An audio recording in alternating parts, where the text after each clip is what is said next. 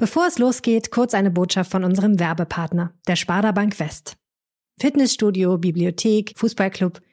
Und wo seid ihr sonst noch so Mitglied? Auch bei eurer Bank? Hä? Nein, warum sollte ich, denkt ihr jetzt vielleicht? Naja, ganz einfach, weil ihr damit Bankleistungen zu fairen Konditionen bekommt und darüber hinaus noch die Region stärken könnt, in der ihr wohnt und die euch so am Herzen liegt. Wie genau das funktioniert? Durch euren Mitgliedsanteil stärkt ihr eure Sparda-Bank. Die kann dann Baufinanzierungen vergeben und damit junge und alte Familien glücklich machen. Diese Familien bezahlen mit dem Geld den Schreiner, den Dachdecker und den Heizungsinstallateur vor Ort. Das macht wiederum die ganz glücklich. Win-win. Wenn ihr mehr erfahren möchtet, dann schaut doch mal vorbei unter sparda-west.de slash gemeinsam. Und jetzt viel Spaß mit dem Aufwacher-Podcast. Und das Problem ist nicht mal mehr die Hardware, wie man so schön sagt. Das Problem sind nicht Betten und Beatmungsgeräte, die haben wir in Deutschland noch genug, sondern das Problem sind die Pflegekräfte, die qualifiziert sind, diese Sachen zu bedienen. Ein ruhiges Wochenende, nenne ich was anderes. Wie geht es mit der bundesweiten Corona-Notbremse weiter? Wie stabil ist die Lage in den Kliniken? Ganz nebenbei wollen Union und Grüne noch die Kanzlerkandidatur klären. Und heute geht es im Aufwacher vor allem um die aktuelle Corona-Lage in NRW und wir feiern 75 Jahre Rheinische Post. Ich bin Florian Pustlock. Hi. Rheinische Post Aufwacher. News aus NRW und dem Rest der Welt. Die Corona-Lage in NRW bleibt leider sehr angespannt. Am Donnerstag lagen nur noch vier Kommunen unter der 100er-Inzidenz.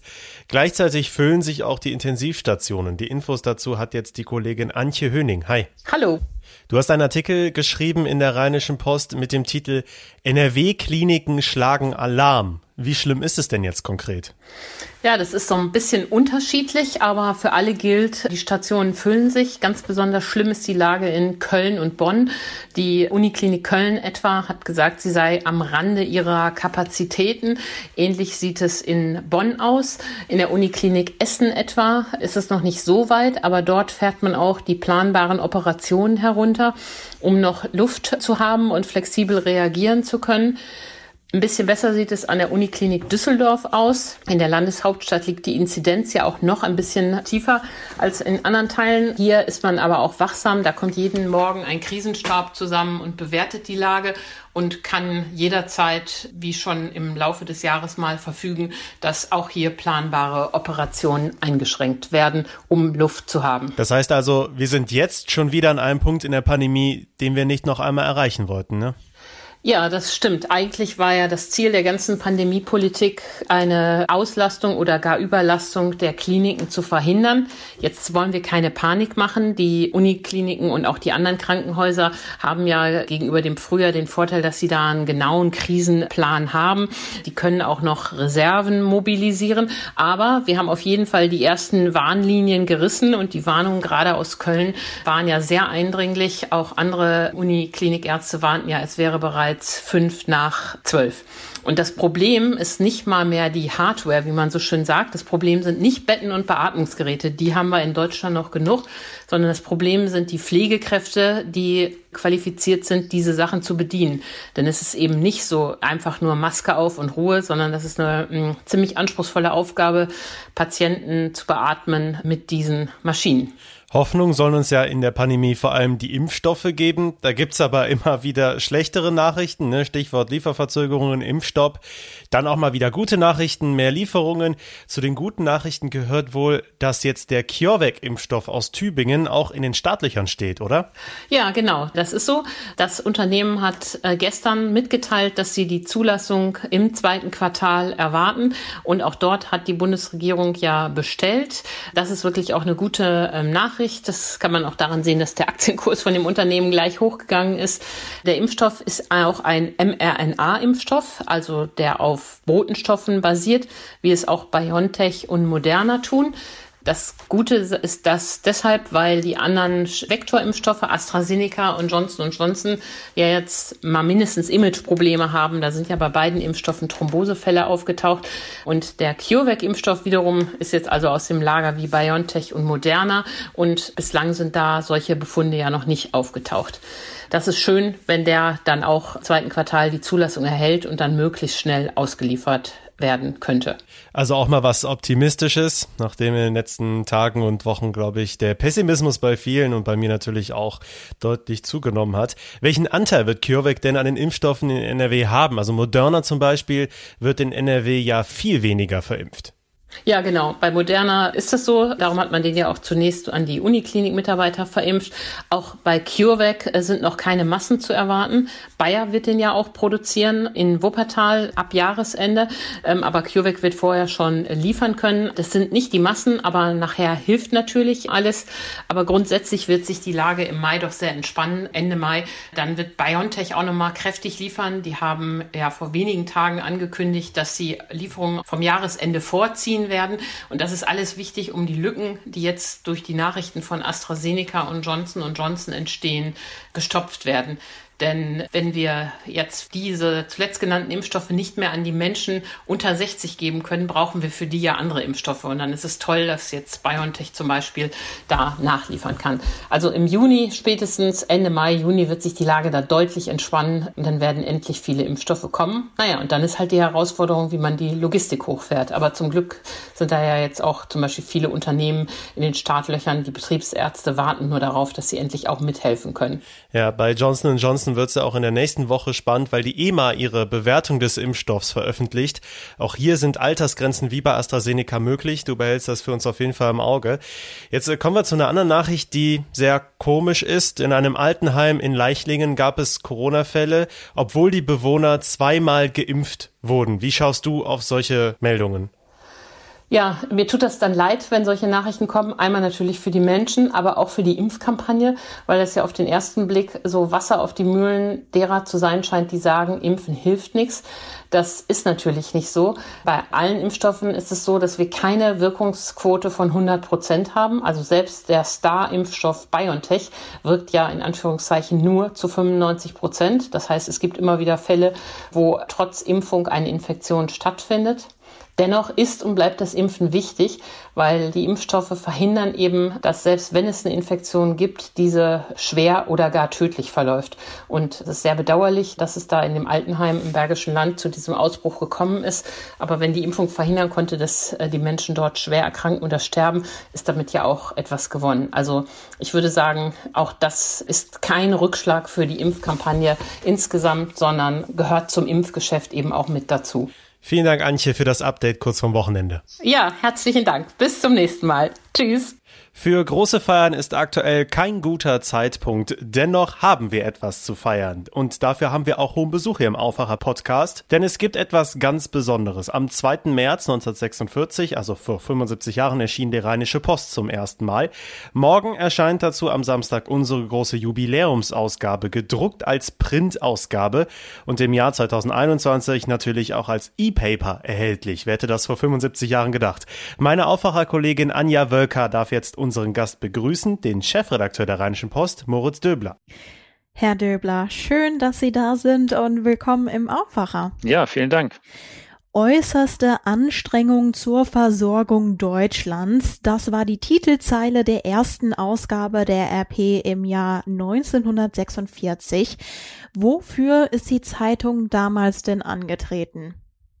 Ja, das waren andere Zeiten als heute, ist ja klar. Kurz nach dem Krieg war alles knapp, auch das Papier. Also die Zeitung hatte einen Umfang von vier Seiten. Das kann man sich heute gar nicht mehr vorstellen. Und natürlich war die Hauptaufgabe, die Nachrichten jener Zeit den Menschen zu präsentieren. Also das, was passiert ist, was beschlossen wurde, wie es weitergeht. Ein ganz elementarer Informationsauftrag. Aber natürlich waren unsere Gründer besonders auch christlichen Werten verpflichtet, der Vernunft, der Aufklärung, der Freiheit. Ja, es ging darum, einen Gegenentwurf zu der Nazi-Barbarei der Jahre davor in eine Zeitung zu bringen. Und das ist sehr, sehr gut gelungen. Das sind unsere Wurzeln. 75 mhm. Jahre, seitdem ist sehr viel passiert. Was ist denn bis heute vielleicht geblieben? Ja, also das, was ich eben schon mit werteorientiert beschrieben habe. Ne? Also uns ist immer noch natürlich die Freiheit, die Vernunft, auch in Ruhe hinter die Dinge zu schauen, sich von Werten leiten zu lassen, wenn man in Debatten einsteigt. Das ist uns bis heute wichtig. Und natürlich ist uns auch geblieben der Blick aufs Lokale und Regionale. Also wir heißen Rheinische Post. Das heißt, wir sind hier für diese Region eine entscheidende Stimme. Das waren wir damals und das sind wir heute auch. Hm. Der Blick auf die Titelseiten unserer Zeitung ist ja auch ein geschichtlicher Blick. Gibt es vielleicht ein Ereignis, das für die RP besonders herausragend ist? Oh, das ist schwer zu sagen. Wir bringen nochmal 75 Titelseiten in einem Sonderdruck raus und ich habe mir die angeschaut. Ich finde das sehr spannend, wie sich auch die Bildsprache, aber auch die Sprache selbst verändert hat. Also zum Beispiel Kennedy ermordet war eine Schlagzeile in der Rheinischen Post und natürlich in ganz vielen Zeitungen in der ganzen Welt. Heute hat sich die Welt weiterentwickelt durch Social Media, durch Fernsehnachrichten, durch Feeds, die man auf seinem Handy hat. Ist die Nachricht, eine solche Nachricht, binnen Minuten bei jedem Menschen präsent. Und deswegen versuchen wir natürlich heute ein bisschen anders an so ein Thema heranzugehen. Also wir würden wahrscheinlich nicht mehr die Schlagzeile machen, Kennedy ermordet, sondern würden versuchen, entweder die Trauer zum Ausbruch zu bringen oder nach vorne zu schauen oder eine eigene Analyse dort zu platzieren auf der Titelseite, weil die Nachricht selbst allen Menschen schon bekannt ist. Das ist genauso wie bei der Fußball-Weltmeisterschaft. Bei den früheren Meisterschaften haben wir sozusagen den Gewinn der Fußball-Weltmeisterschaft in die Zeile gestellt. Beim letzten Mal hieß es nur Mission erfüllt, weil natürlich alle schon wussten, dass Deutschland wieder den WM-Titel gewonnen hat. Also so verändert sich die Herangehensweise an Titelzeilen. Aber ich würde keine einzige da auswählen. Wir haben inzwischen mehr als 20.000 Titelseiten produziert, ja. Und ich kenne davon einen Bruchteil. Und es ist immer der Versuch bei der Zeitung, ein Thema oder auch zwei Themen besonders prägnant so darzustellen, dass sie für sich sprechen. Und das ist, das ist auf jeder Titelseite so. Ne? Mhm. Wie würden Sie denn den Aufwacher-Hörern das Verhältnis der gedruckten Zeitungen und unseren heutigen Online-Angeboten beschreiben? Also das sind zwei sehr unterschiedliche Angebote und das hat nicht nur was damit zu tun, dass das eine gedruckt ist und das andere nicht. Unsere Seite RP Online ist ein fortlaufender Strom von Nachrichten, gewichtet natürlich, aber wo sich im Laufe des Tages die Reihenfolge, die Ordnung, die Hierarchie der Themen auch ständig ändert. RP Online ist deswegen besonders gut, wenn man jetzt in diesem Moment mal wissen will, was ist denn eigentlich so passiert in der Welt und in der Region und vielleicht auch bei mir zu Hause. Die Zeitung, und das gilt auch für das E-Paper, also ein digitales Produkt, ist etwas anderes. Das ist ein in sich abgeschlossenes Produkt, hat einen Anfang und ein Ende, eine Hierarchie und eine Dramaturgie und da schaut man im Zweifel einmal am Tag rein, nämlich morgens oder wann auch immer man die Zeitung liest. Das heißt, es geht nicht darum, einen endlosen Nachrichtenstrom abzubilden, sondern es geht darum, einen Ausschnitt aus der Welt zu bieten, zu versuchen, möglichst relevante, spannende Themen in einer begrenzten Strecke aufzuschreiben und zu gestalten. Vielleicht eine selbstkritische Frage, wo muss die RP denn heute vielleicht noch besser werden? Also wir dürfen zum einen nicht nachlassen bei der lokalen und regionalen Berichterstattung. Und das ist natürlich nicht so leicht, da wirklich mit genug Menschen vor Ort zu sein und an den Themen dran zu bleiben. Ich glaube, was wir ein bisschen noch schärfen können, ist das, was ich am Anfang beschrieben habe mit Haltung also sich auf die Werte auch unserer Gründer und äh, überhaupt Werte zu beziehen und daraus einen spannenden, ansprechenden Diskurs in Gang zu kriegen. Ich sehe das jetzt zum Beispiel auch bei Corona.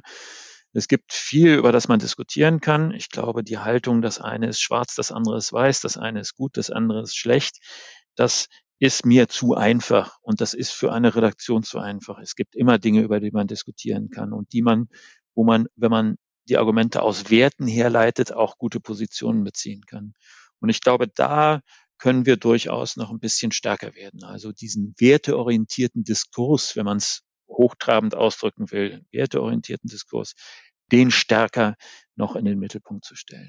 Herr Döbler, ganz herzlichen Dank für das Gespräch. Sehr gerne, Frau Wölke. Na dann, viel Spaß mit der großen Jubiläumsausgabe der Rheinischen Post. Morgen als Print und auch als E-Paper.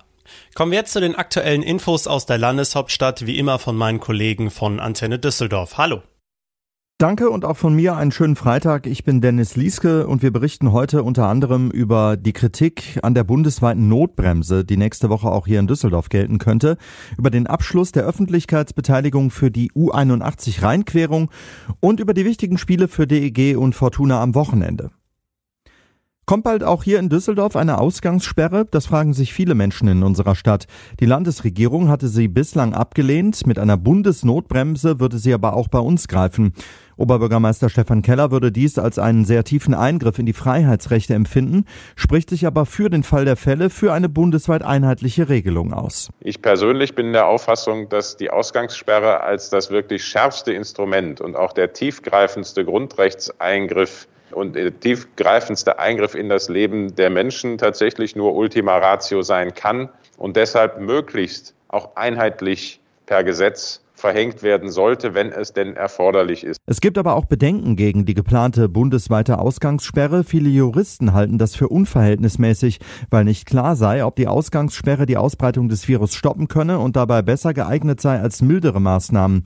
Außerdem müsse man solche Einschränkungen regional entscheiden, sagte uns der Düsseldorfer Rechtsanwalt Robin Kinzler. Auch Aerosolforscher sehen die Ausgangssperre kritisch. Sie könne die Menschen möglicherweise nach drinnen vertreiben und hier sei das Ansteckungsrisiko viel höher. Die Planungen für den zweiten Bauabschnitt der U81 gehen in die nächste Runde. Heute findet der dritte und letzte Teil der Öffentlichkeitsbeteiligung statt.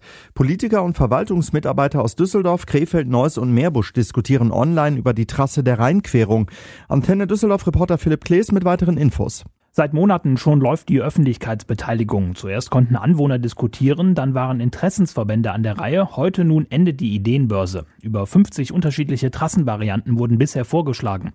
Die Bezirks- und Verkehrspolitiker sollen die Ideen für die Rheinquerung anhand verschiedener Kriterien bewerten. Es geht unter anderem um die Fahrzeit, also darum, wie lange die Bahnen für die Strecke zwischen der Messe und dem Handweiser brauchen.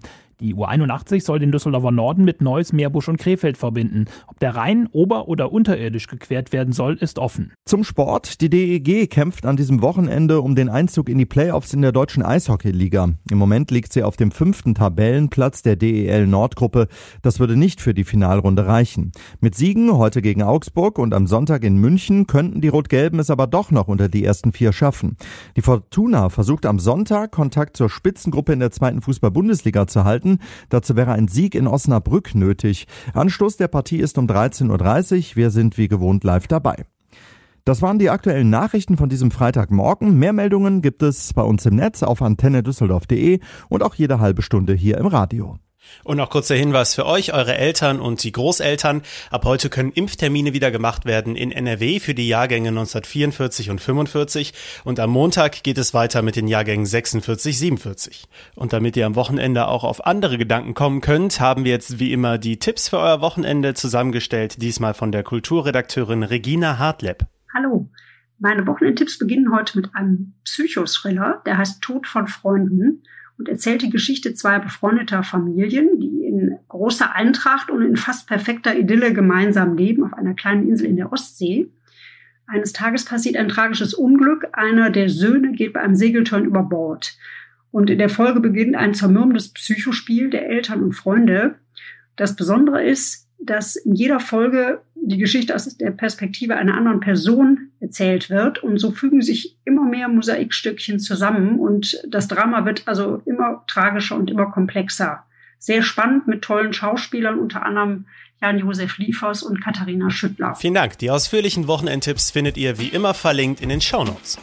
Das Wetter wird ab heute zwischendurch ganz nett, es bleibt aber auch meist bewölkt bei 8 bis 11 Grad. In den nächsten Tagen sind sogar 15 Grad drin, aber auch immer wieder Schauer mit dabei. In der neuen Woche geht es dann erstmal sehr ähnlich weiter. Das war der Aufwacher für Freitag, den 16. April. Ich hoffe, es hat euch gefallen. Lob, Kritik, Vorschläge immer gerne an aufwacher.rp-online.de. Ich bin Florian Pustlauk. Schönes Wochenende. Mehr Nachrichten aus NRW gibt's jederzeit auf RP Online. rp-online.de